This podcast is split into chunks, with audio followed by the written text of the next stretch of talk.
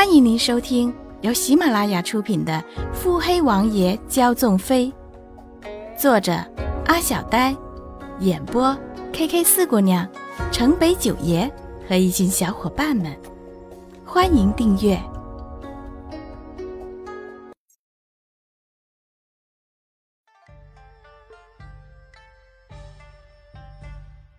第七十四集。虽说左相府权大势大，可是这流言怎是这么好杜绝的？不管是人多言嘴杂，还是有人故意为之，总而言之，这赵家二小姐的清誉已经是保不住了。穆家的书房里，穆景欢翻着闲书，等急切的脚步声近了，才堪堪抬头看向门口，嘴角轻笑。推门进来的是一个清秀的少年，细瞧一番，这不就是当日撞翻赵飞一的小厮吗？嗯，不错，王爷果然说话算话。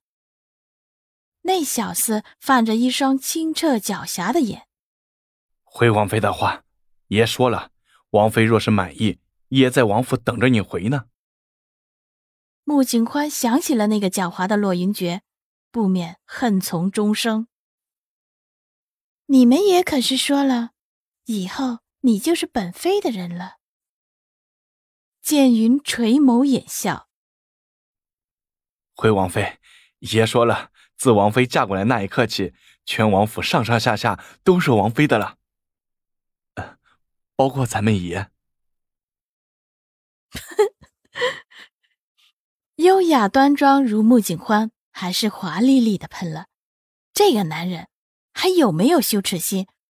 说这样的话，是准备让全王府的人都知道吗？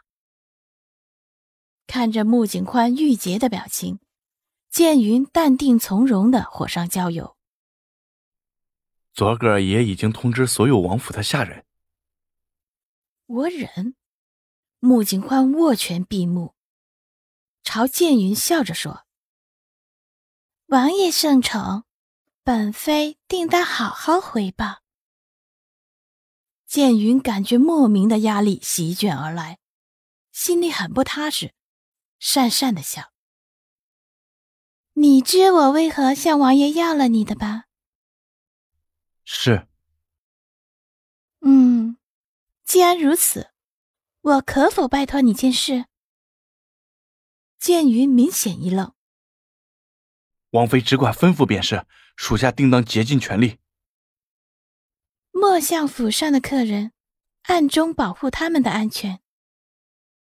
剑云瞬间明白，是潜伏在幕府附近时那些西楚人的目标吗？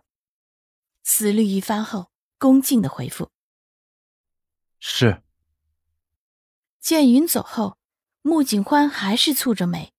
贺兰家已经找上门了。此事自己还分不开身对付他们，只能先暂时保护母子的安全。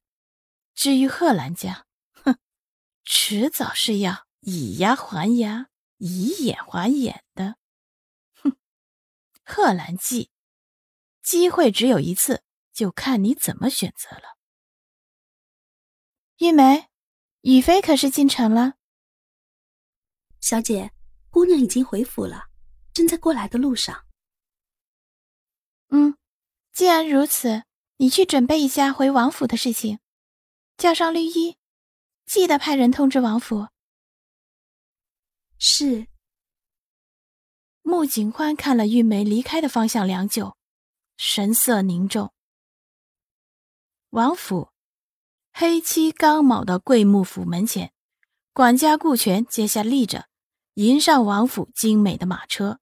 王妃，王爷已经在厅里等王妃很久了。穆景欢微微点头。嗯，王爷等了多久了？